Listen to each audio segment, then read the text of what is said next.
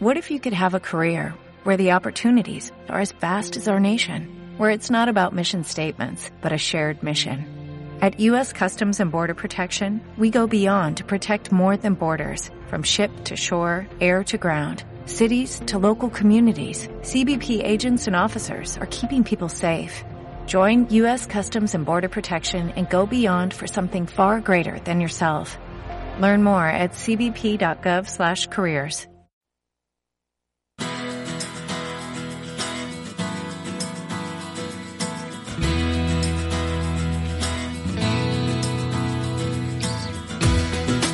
Después del trabajo, After Work, con Eduardo Castillo, Capital Radio.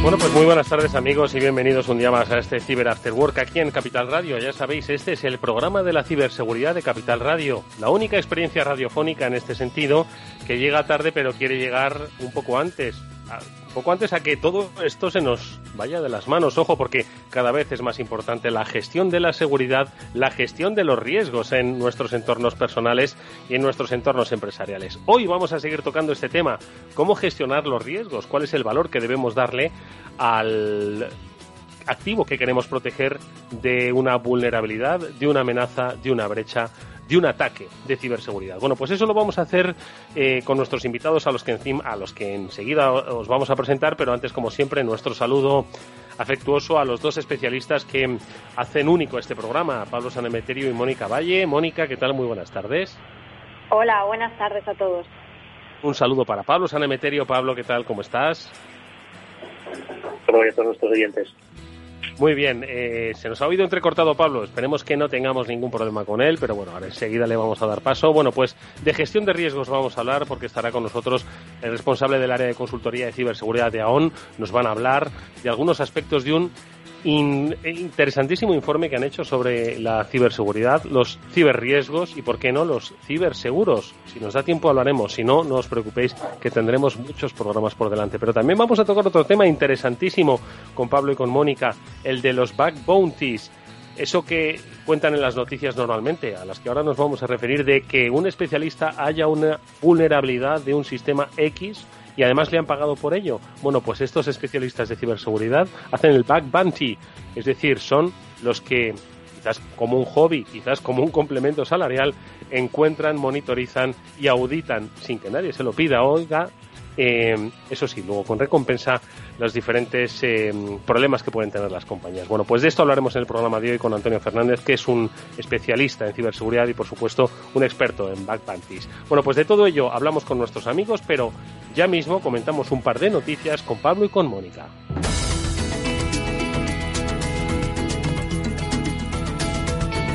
Noticias que en esta ocasión viene por la vía de las pymes. Como siempre, nos preocupan las pymes. Y es que, si no me equivoco, ya hay datos, Pablo Mónica, sobre cuánto tiempo tardaría una pyme en darse cuenta que ha sido ciberatacada y cuánto tiempo tarda en reaccionar y evitar eh, bueno pues que el, daño sea mayor ojo a pérdida de tiempo es pérdida de dinero eh, cómo se ha contabilizado quién me lo cuenta pues esto, Eduardo, se trata de un informe que en este caso ha lanzado Hiscox, que es una empresa que está especializada también en ciberseguros, ¿no? El Cyber Readiness Report de 2019. Lo han hecho a nivel global, entonces los datos que vamos a dar hay que tener en cuenta también que, afectan a nivel global.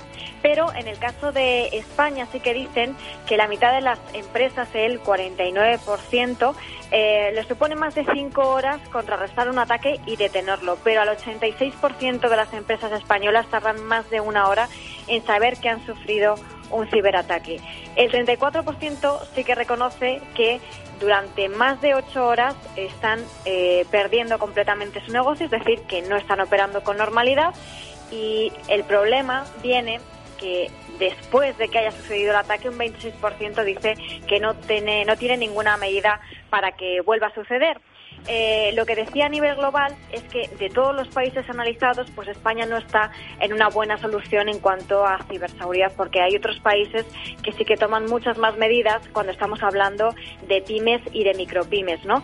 Pues, por ejemplo, eh, a nivel global, el 6,5 de las pymes, solamente el 6,5 destinan eh, recursos. El, eh, entre las pymes destinan un 6,5 de su presupuesto a ciberseguridad, eso sí.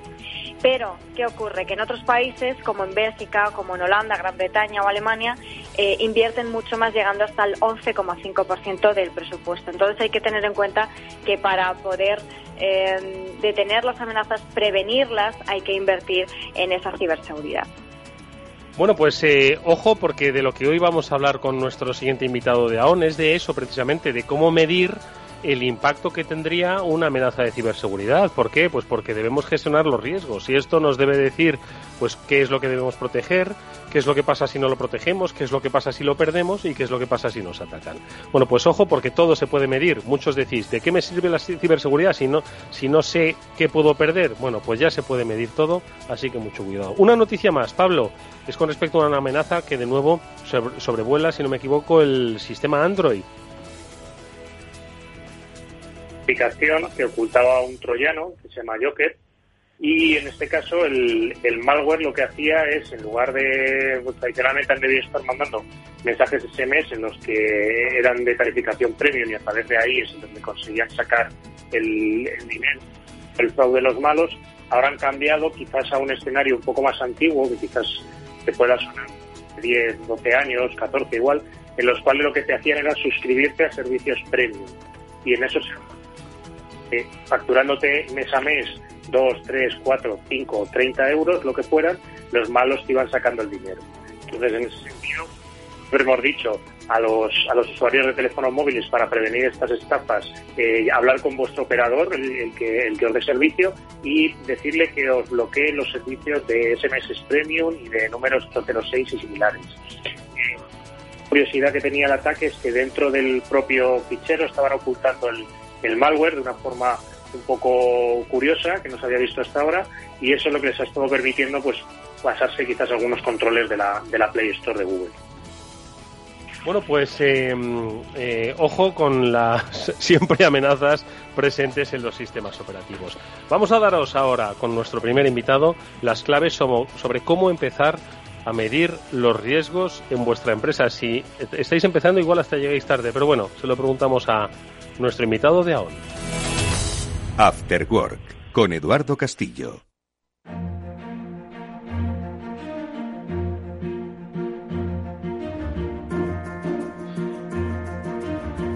Bueno, necesitaríamos en realidad un programa y medio, diría yo, o casi dos, para eh, analizar en profundidad el estudio anual de AON sobre ciberseguridad y gestión del riesgo ciber en España, que por cierto antes la noticia que nos comentaba eh, Mónica eh, sobre cuánto tardan las pymes ¿no? en darse cuenta y en recuperarse, bueno, pues entre los participantes en este estudio, aparte de, de Garrigues, eh, Beasley o Allianz, también está Hiscox, si es que estamos hablando pues de medir el riesgo pues para cubrirnos sobre el riesgo. Pero con nuestro invitado, que es eh, David Rubio, que es el responsable del área de consultoría de ciberseguridad de AON, vamos a conocer pues esos pequeños pasos que hemos estado dando en estos últimos programas para ayudar a entender a las pymes que tienen que empezar a valorar aquello que podrían perder y darse cuenta así de que la ciberseguridad es un negocio y que también afecta a su negocio, que no es una cosa de cables o de ordenadores. Yo no sé si todavía seguimos con ese tejido empresarial que sigue pensando eso. David, muy buenas tardes. Muy buenas tardes, Edu. ¿Qué tal estáis? Saludos a todos los oyentes.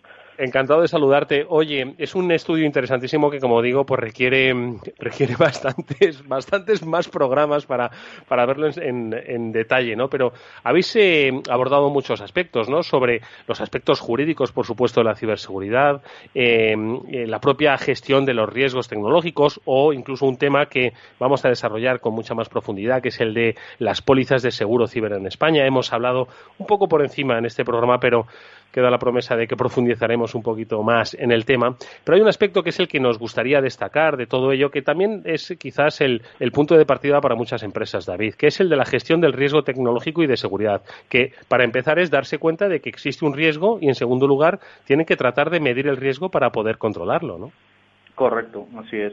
De hecho, o sea, el, riesgo por ciberseguridad puede tener diferentes orígenes. O sea, podemos tener un, riesgo normativo, porque aplica, como ya sabéis, temas ya conocidos como la protección de los datos o la regulación europea del GDPR.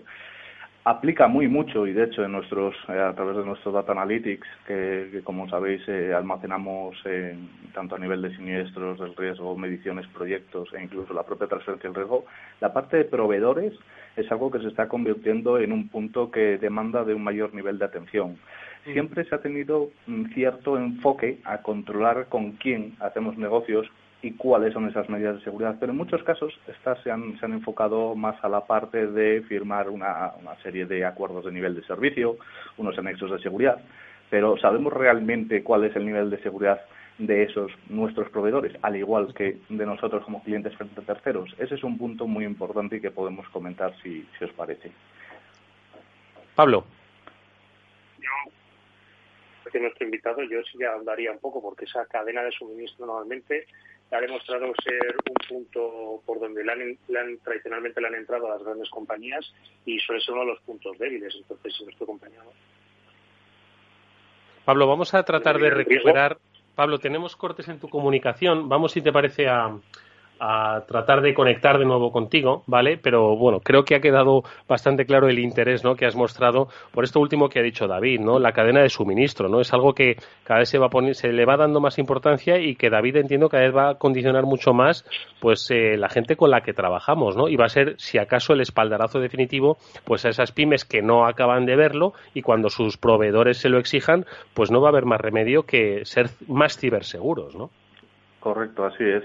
De hecho, nosotros enfocamos eh, ese análisis del riesgo pues, de una manera muy proactiva, con, herramientas, recursos y plataformas propias que integran no solo la parte más consultiva, sino también lo que ocurre de puertas hacia afuera en las organizaciones, obviamente todo de manera anonimizada, y eh, que van más allá del enfoque tradicional de, de, identificación del riesgo y de la valoración de activos. Tradicionalmente nos enfocamos mucho en la parte de disponibilidad, integridad y confidencialidad en algunas normas o en algunos marcos específicos ya empezábamos a hablar y empezábamos a ver temas como la criticidad o el coste-beneficio de esa inversión, de ese ROSI, que como sabéis, el ROSI es algo que es intangible, que no es visible. O sea, cuando nosotros eh, hacemos una inversión en, en, un bien o en un servicio y obtenemos un beneficio, pues el ROI es muy fácil de calcular. Pero el ROI, cuando algo no se ve, cuando es intangible, cuando es inmaterial, realmente estamos tan bien como parece, hacemos todo lo que deberíamos pues con una, con una plataforma propietaria nuestra lo que tratamos de hacer, sobre todo enfocándonos en la, en la parte de proveedores y en esa cadena de suministro, como comentaba Pablo, es eh, identificar realmente el nivel de madurez de, las, de, de, los riesgos o el nivel de madurez del riesgo de esos clientes o incluso de esos proveedores, si hablamos de esa cadena de suministro, para al final eh, poderlo mm, o, poder llegar a cuantificarlo, ¿vale? Si ya hablamos mm. de una perspectiva interna, cuantificarlo. ¿Por qué? Porque si queremos al final mm, luchar o poner una serie de medidas, al final los departamentos de seguridad, que son departamentos de departamentos tecnológicos, están muy enfocados en justificar esas inversiones, en justificar esas partidas presupuestarias o ese gasto, ¿vale? Y en muchos casos, al ser al, tener un ROSI que justificar o todo lo que hemos eh, comentado, es muy difícil. Pues eh, ahora mismo, con todas las soluciones y la, potencia del data analytics que, que, aún posee, eh, podemos ayudar a, las, a las compañías y a las grandes organizaciones a cuantificar ese riesgo. Y cuando me refiero a grandes organizaciones, me refiero por, porque al final, el, dependiendo del tamaño y el, volumen del cliente, pues hay que tratarlo de una manera u otra. Al igual que los sectores eh, se diferencian y el, tipo de cliente también. ¿vale? Mm. Según esto, comentabais antes en la introducción, que, por ejemplo, el tema de, los datos de las pymes. Mm. En base a los datos que poseemos y, que en algunas ocasiones, eh, cuando los comunicamos en, eventos o en ponencias como esta, eh, parecen excesivos, vemos que cuando una pyme se ve comprometida o sufre un ciberincidente, tenemos un, un, riesgo o un indicador que aproximadamente el 60% de ellas llegan a cerrar. Llegan a cerrar en, el plazo de un año o dos años. ¿Por qué? Porque al final pueden subsistir al primer golpe, pero todo el impacto financiero, legal y reputacional que, que el ciber supone no es algo que se pueda seguir eh, identificando y gestionando desde un apartado única y exclusivamente tecnológico. Mónica.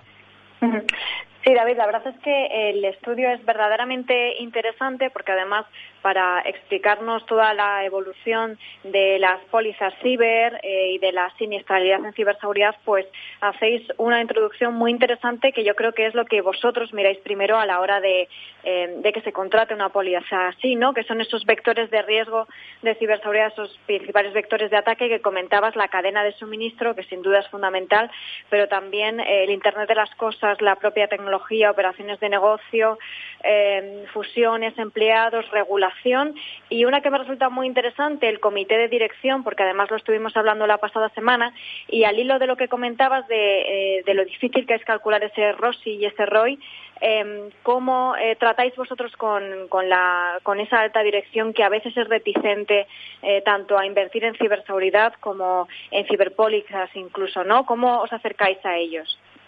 Pues mira, la, manera de acercarnos, incluso te iría un paso más allá que incluso de convencerlos, ¿vale? Convencerlos no, de la, no de la compra de un servicio, sino convencerlos de lo que realmente ocurre, lo llevamos a cabo de, múltiples, de, múltiples eh, vías de acción, ¿vale? Eh, llevamos a cabo, por ejemplo, simulacros, ¿vale? Como el que incluso hemos hecho dentro de nuestra propia organización a nuestros empleados y, a nuestros compañeros en AON, simulacros de un ataque, en el cual ha participado nuestro, nuestro CEO Eduardo Dávila. Hacemos, eh, para, para identificar también el riesgo personal que el comité de dirección asume o, retiene, digamos, en sus figuras, eh, hacemos análisis de, individuales de vulnerabilidad, o sea, ver cómo, cuál es la exposición de esas personas que están en el comité a nivel de su exposición pública, la parte de ingeniería social, si existen datos que apuntan a ellos que han sido comprometidos y que pueden desconocerse, e incluso, como comentamos antes, a nivel de eh, poder identificar ese riesgo financiero como riesgo de negocio, la propia cuantificación del riesgo. Ahora bien, todo eso hay que empezar por una fase mucho más mm, temprana, que es la identificación de todo aquello que tenemos y de mm. todo aquello que nos puede pasar. A día de hoy, mm, seguro que vosotros habéis escuchado en, muchos, en muchas ocasiones y nuestros oyentes también, que el la, análisis de riesgos, eh, diferentes marcos de control y de, seguridad, pues como que se, todo, todo se resume en una, en una palabra que para mi juicio, y valoro esa parte, es muy simplista, que es una auditoría, una auditoría IT. ¿vale? La auditoría IT, al fin y al cabo, dependiendo de su enfoque y de cuál haya sido la necesidad que ha despertado ese trabajo, tiene uno y otro. Podemos estar hablando de una auditoría financiera que tiene una componente tecnológica, pero donde solo se revisa la parte más procedimental y la parte eh, más cercana a, ese sistema económico-financiero, como puede ser un SAP, en definitiva un ERP. ¿Vale? Pero, ¿qué ocurre con todo aquello que va más allá? ¿Dónde está esa auditoría técnica, ese pentesting, ese análisis de vulnerabilidades, eh, esas pruebas de malware, esas campañas de concienciación anti-phishing? ¿vale? El riesgo cyber es mucho más amplio y si lo consideramos como tal, podemos hacer un enfoque mucho más maduro, mucho más robusto para gestionar nuestro propio riesgo dentro de nuestra corporación. Fíjate, y lo que estabas diciendo, David, el riesgo ciber es muchísimo más amplio.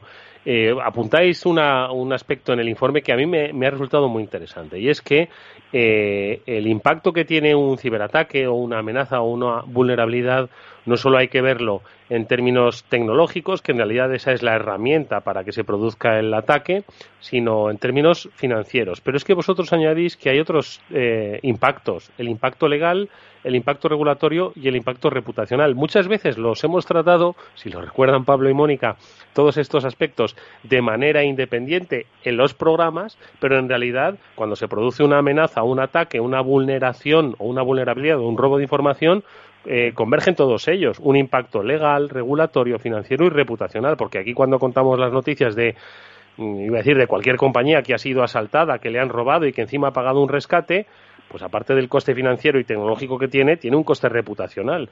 Y eso yo creo que es uno de los aspectos más eh, interesantes e importantes, David, que habría que resaltar, que es que esto pues es un conjunto de cosas, no solo es una cuestión de carácter tecnológico, de cables y de, y de accesos digitales, ¿no? Eso es, eso es. Y de hecho podemos poner un, ejemplo que, realmente es muy simplista porque es muy conocido, pero que mm, verifica todo, todo esto que estamos comentando. Y es, por ejemplo, un, un robo de datos, una fuga de información. Inicialmente el problema puede ser tecnológico porque al final los datos se almacenan en una serie de sistemas, servidores, etcétera, que se han visto vulnerados. Esa vulneración puede venir provocada por un incidente eh, indirecto por un insider, como nosotros llamamos, que es al fin y al cabo o un empleado deshonesto o un proveedor, que ya sea directo o indirectamente, queriendo o no, persevera y genera ese, ese, origen, genera ese daño, ¿vale? Y ahí tendríamos la faceta más tecnológica, ¿vale? El fallo tecnológico, dicho de alguna manera. Ahora bien, cuando esos datos pueden ser robados y son expuestos públicamente, tenemos un componente reputacional, ¿vale? Como estamos bajo, estamos bajo un punto de vista de normativa que regula toda esta situación, tenemos ya el componente eh, más normativo, más regulatorio. ¿Y qué, dónde está la parte legal o la parte reputacional? Cuando nuestros datos son expuestos y públicamente podemos comentar, aunque ya es pasado, pero podemos comentar el, gran incidente que, se produjo en Merriott. Merriott al final tuvo expuesto a más de 500 millones de, de datos de sus, de sus clientes, fueron, no se sabe muy bien si robados, alterados, modificados, vendidos, pero al fin y al cabo fueron expuestos, ¿vale? Y esos datos al final, o, esa exposición de los datos, puede provocar luego demandas legales, no solo a la corporación y no solo a nivel de empresa a empresa, sino persona a persona. Eso, si nos vamos a un ámbito más legal, más jurídico, estamos hablando de un elevado y un amplio coste, juicio a juicio, que pueden tener cada uno de los interesados, o en este caso afectados, contra la organización y eso lo llevamos a, una visión pública, a una prensa, a un, noticiario y al final lo que se convierte es un riesgo reputacional. Hemos tocado con algo tan simple y tan banal en el día a día como los datos que almacenamos, todas las facetas del riesgo cyber como riesgo tecnológico, pero ojo, no solamente riesgo tecnológico. No solo riesgo tecnológico, ya habéis oído, una pyme puede cerrar en menos de seis meses o en un año eh, como impacto eh, financiero y de operatividad a su propia acción. Quizás no sea muy conocida, pero obviamente el impacto es mayor. Pero hay empresas que quizás tienen más músculo financiero para soportar un ataque, pero no tienen eh, esa capacidad para soportar la reputación que se vería tan lastimada. Pablo, tus comentarios. hemos visto el informe este, eh, exhaustivo y detallado Pablo, perdóname, es que, Pablo, ¿me oyes? Perdona, es que tenemos, eh, no sé por qué, una, una malísima conexión hoy, hoy contigo. Vamos a, a intentarlo, vamos a intentarlo de nuevo y si quieres aprovechamos para reconectar para preguntarle a David un poco por esos aspectos ¿no? que también hacía referencia Mónica sobre la evolución de las ciberpólizas en España. Eh, ¿Las conocen las empresas? ¿Las van conociendo? ¿Es como apuntó Mónica en un programa, además muy acertadamente, que podrían ser un arma de doble filo, decir, bueno, como tengo una, una póliza que me cubre de un, de un ciberataque, pues no me preocupo tanto de la ciberseguridad. ¿Cómo dirías que estamos en qué punto ahora mismo del ciberseguro en España, David? Pues mira, voy a empezar respondiendo al, comentario que me trasladas de, Mónica. Y es, por ejemplo, la, distribución de, digamos, de las pólizas dentro del mercado español más o menos se encuentra repartida entre el gran riesgo y, digamos, esas pymes o esa, o esa empresa, digamos, más multinacional, ¿vale? Si hablamos del gran riesgo, estamos hablando de en torno a aproximadamente un 40% de, de las pólizas totales. Eso, hablando en datos de lo que aún suscribe, ¿vale? Y si hablamos de esos pequeños negocios, esos multinacionales, ese, mercado medio, dicho de alguna manera, estaría, representaría en torno al 60%. Las pólizas de, de ciberriesgo eh, nacen en España ya por 2012, ¿vale? Donde tienen un enfoque muy particular y muy, eh, muy ligado a la parte de protección de datos. Con el tiempo y con el paso de los años, esas coberturas o ese alcance de cobertura va evolucionando y va siendo mucho más amplio. ¿vale? Eso por un lado. Luego, a efectos de, de siniestralidad, por decirlo de alguna manera, los principales siniestros que, al fin y al cabo cubren hoy día eh, las pólizas y que son los más, eh, los más socorridos son para hacer frente a temas de, de ransomware, de hacktivismo, en definitiva, de encriptación de nuestros sistemas que impiden nuestra operación normal. Y en segundo lugar, tendríamos la parte de fuga de datos. Es decir, donde hay terminado evolución de las pólizas, eh, ampliando ese alcance de cobertura, termina siendo el, riesgo mm, primero en cuanto a siniestros se refiere. Eh, Pablo, a ver si ahora hemos recuperado tu, tu comunicación. Adelante, Pablo. Yo creo, a ver qué tal me veis ahora, espero que sea... Hombre, perfecto, has vuelto, has vuelto. Por fin ya vas a poder interpelar a David. Nada, quería preguntarle a David un poco cuáles son las coberturas que normalmente le suelen solicitar sus clientes. Pues mira, eh, ahí depende muy mucho de la parte de, eh, del tipo de cliente, del sector, de si, como solemos decir nosotros, si desean tener un traje a medida o prefieren empezar por algo más estándar, ¿vale? En estándar no decimos que sea igual para todo, pero obviamente en las coberturas, digamos que hay una serie de coberturas que, que son eh, representan un estereotipo base, ¿vale? Al fin y al cabo, las, las, el alcance de, de, estas pólizas, y aquí me permitís el inciso de que no soy la persona más idónea para hablar de la parte de seguro, sí, a lo mejor del, del, de la afectación del riesgo en, en, una póliza, pero no del seguro per se. Pero sí os puedo comentar que las pólizas suelen cubrir cuatro principales pilares. Por un lado, y de una forma muy liviana, eh, eh, se acude a ellas para llevar a cabo servicios de eh, identificación o prevención del riesgo, que eso ya eh, se está viendo más bien poco, ¿vale? Y ahora os contaré por qué. Luego tienen un componente de asistencia, es decir, cuando nos ocurre el incidente y necesitamos de equipos expertos, ¿a quién recurrimos? ¿Lo tenemos, ¿Los tenemos o no tenemos en nuestra organización? La respuesta es que mayoritariamente la respuesta es que no. ¿A quién nos referimos? Investigadores forenses, servicios legales, la parte de notificación y call center afectados, si hablamos de, ciertos sectores, pues monitorización del crédito, o incluso la gestión de la crisis o la parte más reputacional. Tenemos que ponernos en manos de expertos en cada una de las materias para mitigar ese riesgo, ¿vale? Luego tenemos una tercera componente, que es la parte más de operaciones. ¿Qué, qué cubre o qué eh, puede ser cubierto por una póliza? Pues, por ejemplo, los costes soportados para mantener o recuperar las operaciones de negocio, la pérdida de beneficio en base al volumen de negocio que tenemos en, dos periodos, eh, igualitarios, o incluso los costes soportados para recrear o restaurar la información y los datos que han podido verse vulnerados expuestos. Y por último, en el cuarto componente, la parte más de responsabilidad. Todos esos costes legales y daños por reclamaciones, así como las posibles sanciones eh, regulatorias que puedan ser aplicable, aplicables y cubiertas dentro de la legalidad vigente en, en este tipo de productos y coberturas. Bueno, pues yo Eso... creo que este último, es que este último eh, repaso que has hecho, David, yo creo que da buena cuenta de lo que implica eh, la ciberseguridad, que no es solo, vuelvo a insistir en ello, una cuestión de carácter tecnológico, técnico, digital, sino que hay un, un antes, eh, esa amenaza, un durante ese ataque y un después, que ese después tiene unos componentes importantísimos en la recuperación, en la gestión en la eh, tramitación de todo lo sucedido que tiene pues todas esas, esas, implicaciones que hemos comentado. Es decir, que un ciberataque se soluciona ojalá el mismo día y continúa la operatividad ese mismo día, pero las, las siguientes semanas son de muchísimo trabajo. Me da, me da esa sensación. No, no, no, no, suele ser tanto como en el primer día, depende. Las organizaciones, aquellas que, Con son, suerte, que ¿no? una, Con gran, suerte, una gran facilidad y que tienen una serie de presupuestos y equipos eh, disponibles, pues quizás pueden empezar a solucionar el tema en 24 horas. Pero la realidad es mucho mayor. O sea, la realidad es que realmente, y, sin ir a la parte más de pyme, que digamos es, eh, es como forzar el número, es forzar la estadística, realmente esa parada de descontinuidad eh, puede incluso rondar entre la semana o las dos semanas. Eso sin ir a grandes riesgos.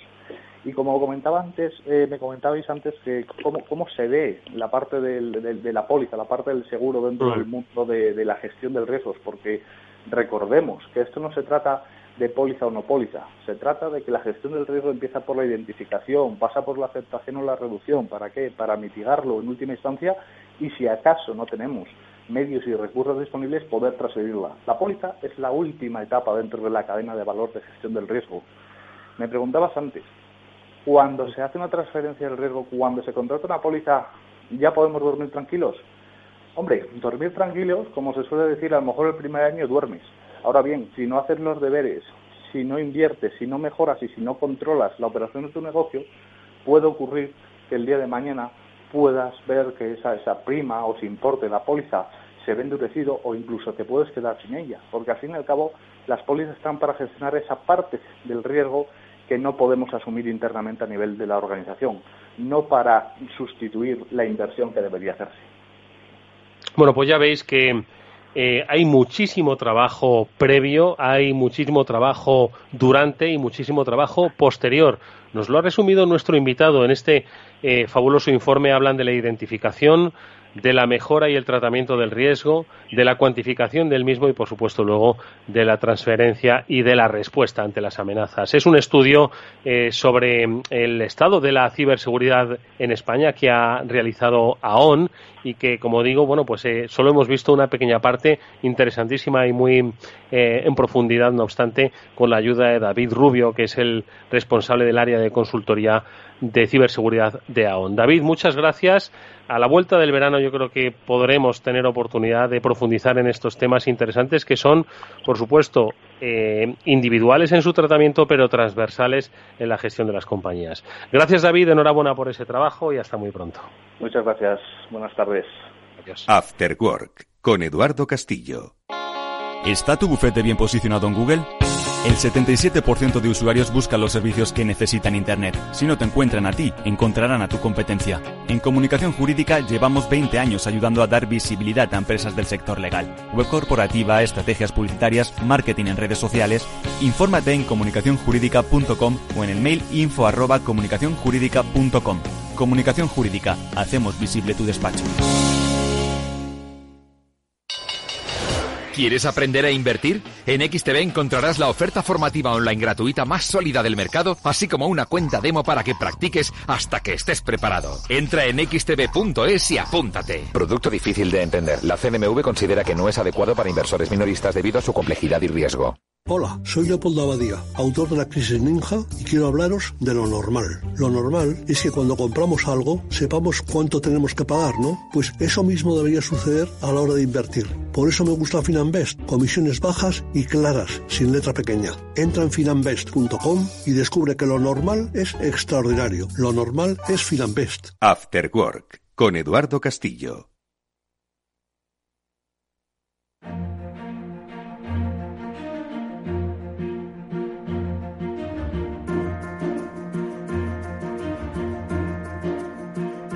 Bueno, pues se llama Bug Bounty y es eh, Pablo y Mónica los que a mí personalmente me han introducido en el concepto. Llegar a hacerlo no creo que en esta vida por lo menos vaya a poder. Se trata de encontrar esas vulnerabilidades que ayudan a las compañías o a los desarrolladores de software, de sistemas, a encontrar aquello que no han podido ver.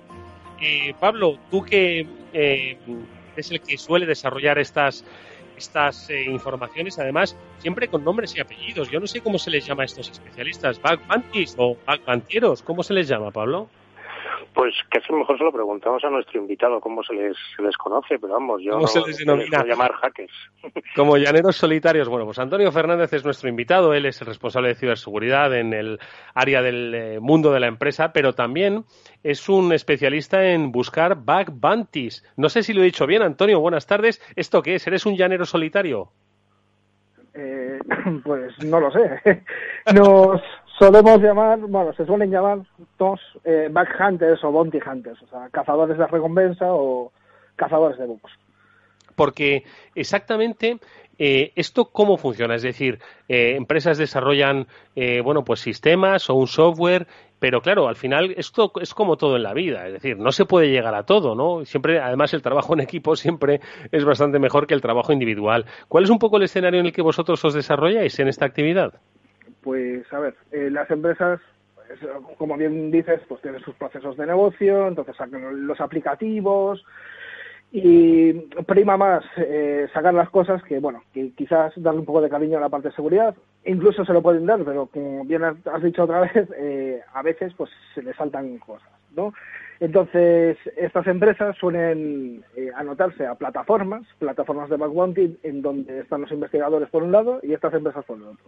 Estas empresas te dicen, mira, si me encuentras algo eh, en estos servidores o en estas webs, pues tendrás a cambio o una recompensa mm, económica o una recompensa, pues puede ser, estas plataformas están gamificadas, ¿no? Te pueden dar puntos. Y con esos puntos vas a, subiendo en el ranking y según más estés arriba en el ranking, más programas, o sea, más empresas eh, te ofrecen eh, poder buscar en ellas. Y es así un juego divertido en el que estamos pues un montón de gente a, a lo largo del mundo. oye, es un juego, pero, pero en realidad eh, forma parte del negocio. No sé si si es buena la vía, ¿no? Eh, y, me voy a explicar, es decir, que al final, bueno, pues sí, las empresas lo que tenían que hacer es desde el primer momento, bueno, pues aplicarse pues una inversión en unos procesos de ciberseguridad y por supuesto contar con especialistas que corroborasen, ¿no? Esa segunda opinión de los médicos, ¿no? Muchas veces, pero, pero en realidad parte de un juego, pero que forma parte de, de la profesionalización de, de esta actividad, ¿no, Antonio? Eh, sí, eso es otra vía te digo que dentro de los bajantes hay tanto gente que se dedica al, al pentest en consultoras, en empresas grandes y se dedican a esta parte de red teaming, de ethical hacking. Luego hay gente que es como su hobby en su tiempo libre. Yo me hallo entre estos últimos. Eh, es un complemento a lo que ya existía, en realidad. Pablo. Y es habitual, Antonio, que las empresas tengan programas de book bounty o que estén integradas en estas plataformas o es algo más un poco más para empresas más maduras? Eh, es, yo te diría que es más para empresas que no están en España.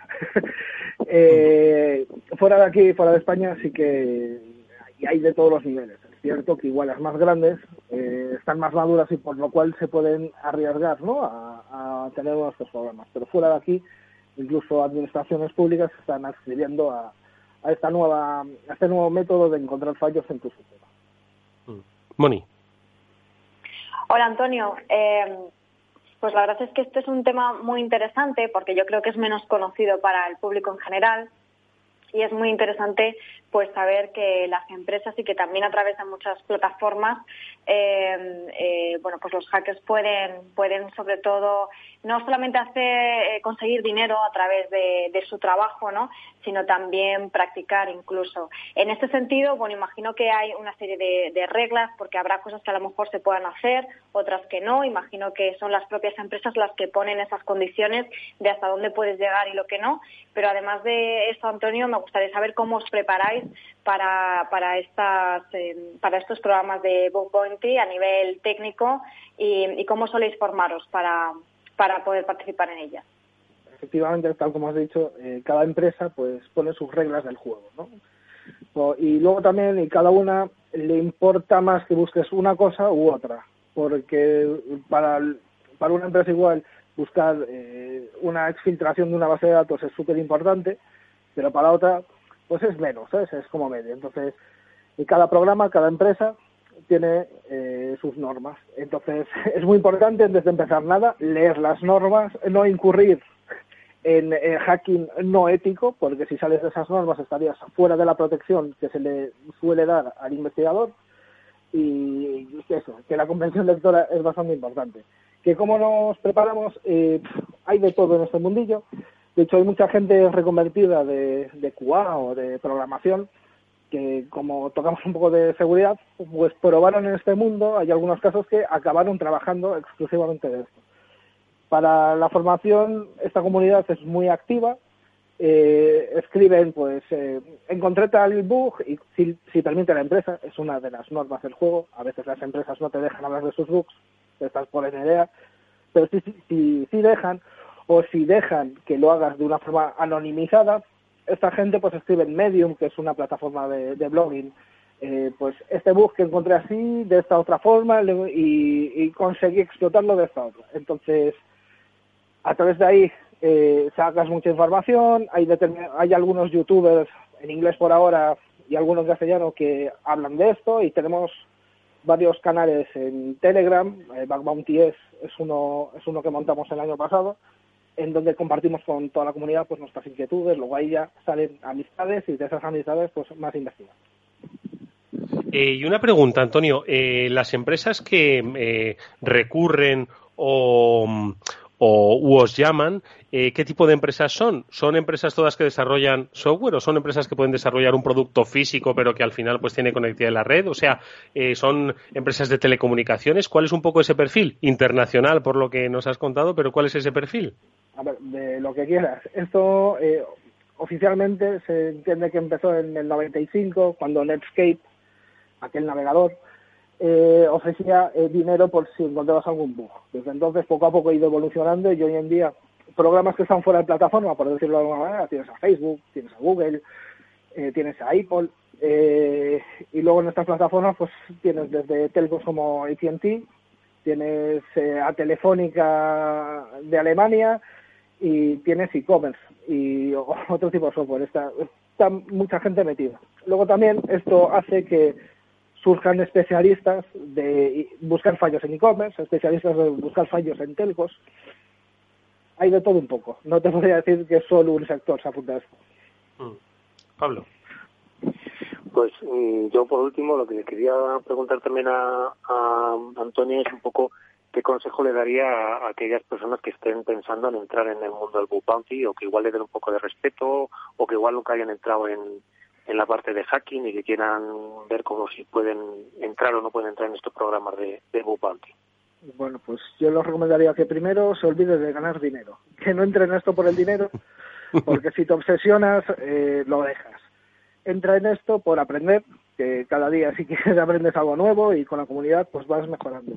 De hecho, eh, si me permites, hay gente que se apunta aquí no solo por el dinero, sino por ese, ese tan repetido, ¿no? Eh, es que tengo 25 años, tengo 26 años, pero me piden 5 años de experiencia laboral. A veces esa experiencia laboral la puedes conseguir a base de reconocimientos de este tipo de empresas.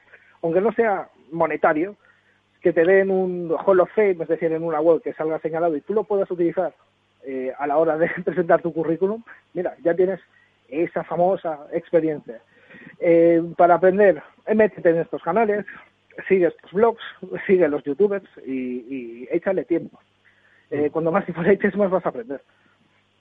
Bueno, pues también queda pendiente. Dedicaremos un programa entero al Bug Bounty, sobre todo pues para eh, dar a, quizás a conocer las empresas y, por otro lado, tampoco me parece mal que entiendan que, oye, que hay una eh, buena opción entre los especialistas, pues para, ¿por qué no testar, probar eh, ojo que esto no es ir por la vía barata, ¿eh? ¿eh? que no estamos queriendo decir eso, sino que es una muy buena vía de ponerse en manos de los profesionales, como mm, es el caso de Antonio Fernández, que es nuestro invitado hoy, que nos ha hablado un poco más en profundidad de este proceso por el que ellos testan, ellos ayudan a encontrar esas vulnerabilidades. Para entonces, por supuesto que contaremos nuevamente con tu presencia, Antonio. Muchísimas gracias y un saludo. Gracias a vosotros. Un abrazo.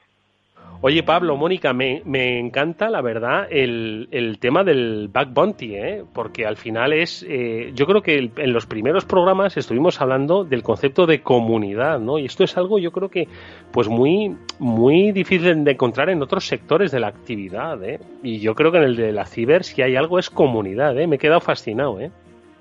Estoy muy de acuerdo con, con, lo que dices, Eduardo.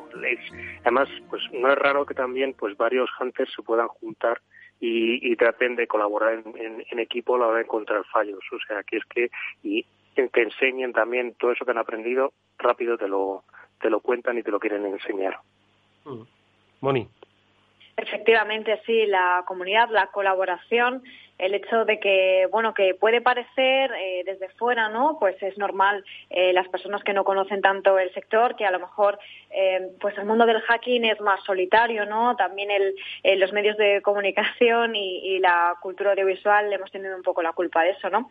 Pero al final hay mucha colaboración y mucho trabajo en equipo y este es uno de los ámbitos en los que hay mucho trabajo en equipo y nos lo ha contado, nos lo ha contado Antonio fenomenal. Así que nos quedamos con la web, que si no recuerdo mal Pablo, era backbounty.es, eh, aquella en la que podíamos meternos para ver las actividades que estaban en marcha.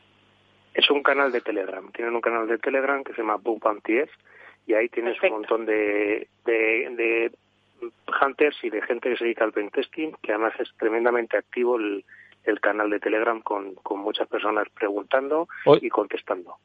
¿Tú te, ¿Tú te has hecho alguno de estos, Pablo, o no? Yo he estado en alguno de esos.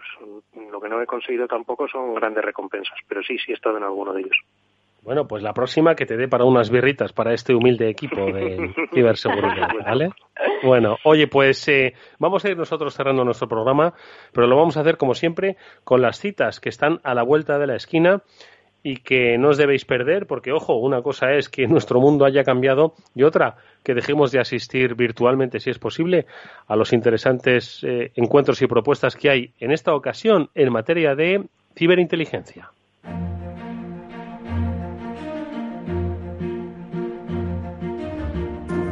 Y esto, Pablo Sanemeterio, ponnos en la pista. La semana que viene tenemos eh, análisis de inteligencia, inteligencia de amenazas. ¿Qué tenemos, Pablo? Pues tenemos un congreso online que se llama Intelcon, que está promovido por una, una comunidad también, que es GINSEC, en la cual pues eh, tengo la suerte de poder presentar uno de los trabajos que llevamos haciendo en Eleven Path del último año y es una herramienta la que ayuda a estas investigaciones en las fases iniciales de las investigaciones para poder conocer pues eh, esos indicadores de compromiso o esos o esos primeras pistas de que puedas estar siendo víctima de un ataque. Víctor eh, Nickel es uno de los organizadores. Víctor, ¿qué tal? Muy buenas tardes, bienvenido. Hola, buenas tardes. Oye, Víctor, cuéntanos un poco. Lo primero, eh, coordenadas y lo segundo, temática. Eh, semana que viene, y bueno, y ponentes, entre ellos al magnífico Pablo Sanemederio. Eso está muy bien. Pero cuéntanos un poco, a ver, ¿qué vais a hacer? Pues mira, empezamos entre el viernes ya lo que es la parte de Facatón. queremos aportar en comunidad, o sea, el Congreso Intelcon, como bien ha comentado Pablo, se centra en difusión de conocimiento de calidad eh, y la consolidación de una comunidad de ciberinteligencia. ¿Y qué es la ciberinteligencia? Pues es, eh, digamos, el ámbito, el conocimiento que surge de juntar eh, la inteligencia que podría venir del mundo militar eh, con el mundo ciber, ¿no? En la parte de ciberseguridad.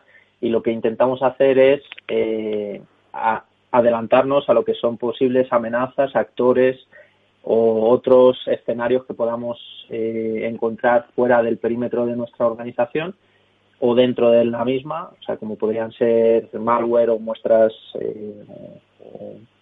o gente que pudiera ser maliciosa para la misma, como insiders, y lo que hacemos es eh, recopilar toda esta información de fuentes internas externas, enriquecerla con otros datos y poder hacer eh, un producto de inteligencia de calidad para la persona que tome decisiones, ¿vale? Esto alineado con las cuatro fases del ciclo de inteligencia para darles a los alumnos y a los asistentes que ya ahora mismo en dos días que tenemos el registro son más de 2.500 personas de, los diferentes países hispanohablantes, eh, pues que puedan tener un itinerario y aprender, porque tenemos desde gente iniciada que conoce del tema o que le suena hasta gente bastante experta.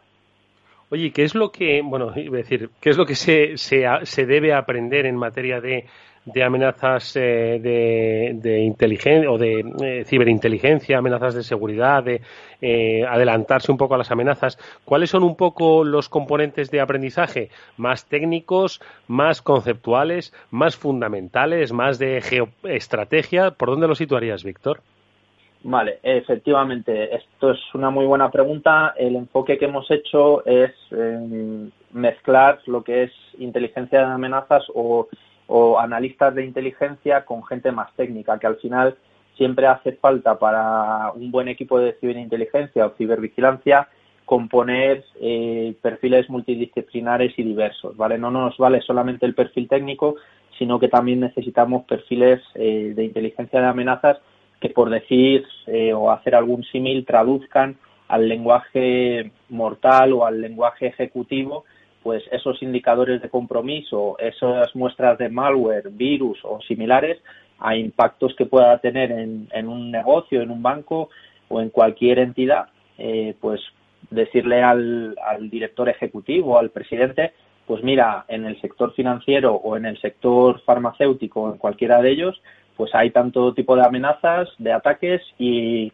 en comparación, pues estamos en estos percentiles, o sea, saber un poco cuál es el ecosistema, pero eso lo conseguimos pues teniendo gente muy técnica, gente que es eh, incluso te podría decir de marketing o legales o detectives, porque al final eh, ese, esa diversidad es la que enriquece y la que da un producto de calidad. Es importante siempre seguir unas fases, unas metodologías, que es lo que intentamos también presentar y informar a la gente, pero los dos mundos nos valen e intentamos que converjan, tanto el, técnico como el, no técnico. No sé si he respondido a la pregunta. Sí, sí, sí, sí, sí, absolutamente. Además es que es uno de los aspectos que siempre eh, reivindicamos ¿no? en este programa, la transversalidad del talento ¿no? y el interés que deben tener la ciberseguridad cada uno en el espectro y en el espacio que le corresponde. No solo se trata de teclear, ¿vale? Que es un poco quizás la percepción y de llevar capucha, ¿no? Como siempre decimos, ¿no? la ciberseguridad es mucho más que, que todo eso. Mónica. Sí, pues Víctor, a mí me gustaría saber, al hilo de Intelcon, el evento que, que estáis organizando, eh, qué es lo que podemos esperar de él, a qué público está dirigido también y, por supuesto, pues cuándo podremos verlo y a través de qué canales, qué horario y dónde se podrá ver, que creo que además tiene un ámbito internacional, especialmente en el mundo hispano, ¿no? Sí, efectivamente. Eh, pues mira, el, enfoque que hemos dado, pues ya tenemos 64 ponentes confirmados, eh, todo va a ser a través de streaming online a las personas que se apunten a través de la web intelcom.ginseng.com eh, barra inscripción le llegará un correo, pues eh, dependiendo de los talleres a los que se apunten, porque tenemos bastantes talleres, 13 en concreto, o las 42 horas de formación online. Hemos intentado que sea accesible pues a todos los países hispanohablantes. Eh, la mayor parte del público que tenemos ahora mismo de inscritos pues viene de España con casi mil inscritos, pero tenemos de Argentina, México, Colombia, Chile, Perú, Ecuador, Venezuela, o sea, vamos haciendo, es verdad que tenemos una cola de países con menos, menos gente que podemos, esperamos poder llegar a ellos, pero hemos pensado en todos ellos e intentando ajustar la agenda en un horario que para España sería por la tarde, empezaría el lunes 27 a las 4 de la tarde, tendríamos una inauguración eh, de eh, vamos, representada por eh, Casimiro Nevado de Cyberwall, eh, invitado de INCIBE y del CCNC, y a partir de ahí pues tendríamos las tres salas y, los, la sala taller. El que no pueda verlo lo dejaremos en streaming para que todo el mundo tenga acceso a la información a posteriori, porque es verdad que las dos salas principales más la sala taller pueden coincidir en horario, pero queremos dejar toda la información a disposición del público. Y los horarios pues empiezan desde las 4 de la tarde hasta las 9 de la noche, horario español. Pues lo mismo sería eh, desde las 9 de la mañana en Bogotá, 10 Santiago de Chile o 11 Buenos Aires, pues hasta las 3 de Buenos Aires, eh, digamos 3 de la tarde. Hemos intentado que sea accesible a todos y aún así lo dejaremos tanto las presentaciones como los, eh, los datos que nos den los ponentes para que eh, alguien lo pueda ver en diferido. El tema del hackathon empieza mm. antes y terminamos el viernes 31, justo perfecto para irnos de vacaciones. Eso es perfecto, con el trabajo bien hecho y la lección aprendida. Eh, recuérdanos la principal coordenada, dónde puede la gente apuntarse, dónde puede obtener información. Eh, pues eh, la web para el registro y para tener toda la información, agenda, información de ponentes es intelcon.ginseng.com y la inscripción es la misma web intelcon.ginseg.com barra inscripción y luego ahí pues podéis acceder a nuestro Telegram donde estamos muy activos coordinando eh, nuestro Twitter, LinkedIn y demás donde publicamos toda la información. Yo lo que siempre eh, recomiendo, Víctor, es entrar en Google o en vuestro buscador de cabecera, Intelcon, terminado en N de Navarra, Ginseng, y allí toda la información restante os será puesta en bandeja. Víctor Niquel es el, eh, uno de los responsables de este encuentro que empieza ya este viernes. Gracias, mucha suerte. Hablaremos de él y de sus resultados, pero ya será la vuelta, que serán, como siempre, estoy seguro, muy interesantes. Gracias, Víctor. Muchísimas gracias como siempre a Pablo y a Mónica, nuestro agradecimiento amigos por haber estado eh, dando eh, coherencia a este fantástico programa que es el de la ciberseguridad, que como ha dicho hoy nuestro primer invitado, esto no solo es una cuestión técnica, esto es una cuestión de muchos aspectos que tienen que ver con la empresa, con las personas. Seguiremos hablando de ello, por supuesto, en nuestro próximo Cyber After Work. Gracias Pablo y Mónica. A ti siempre, Eduardo. A vosotros.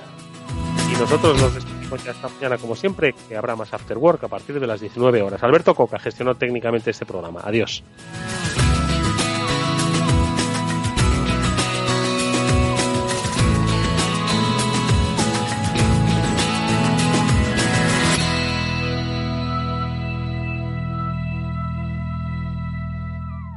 After Work con Eduardo Castillo.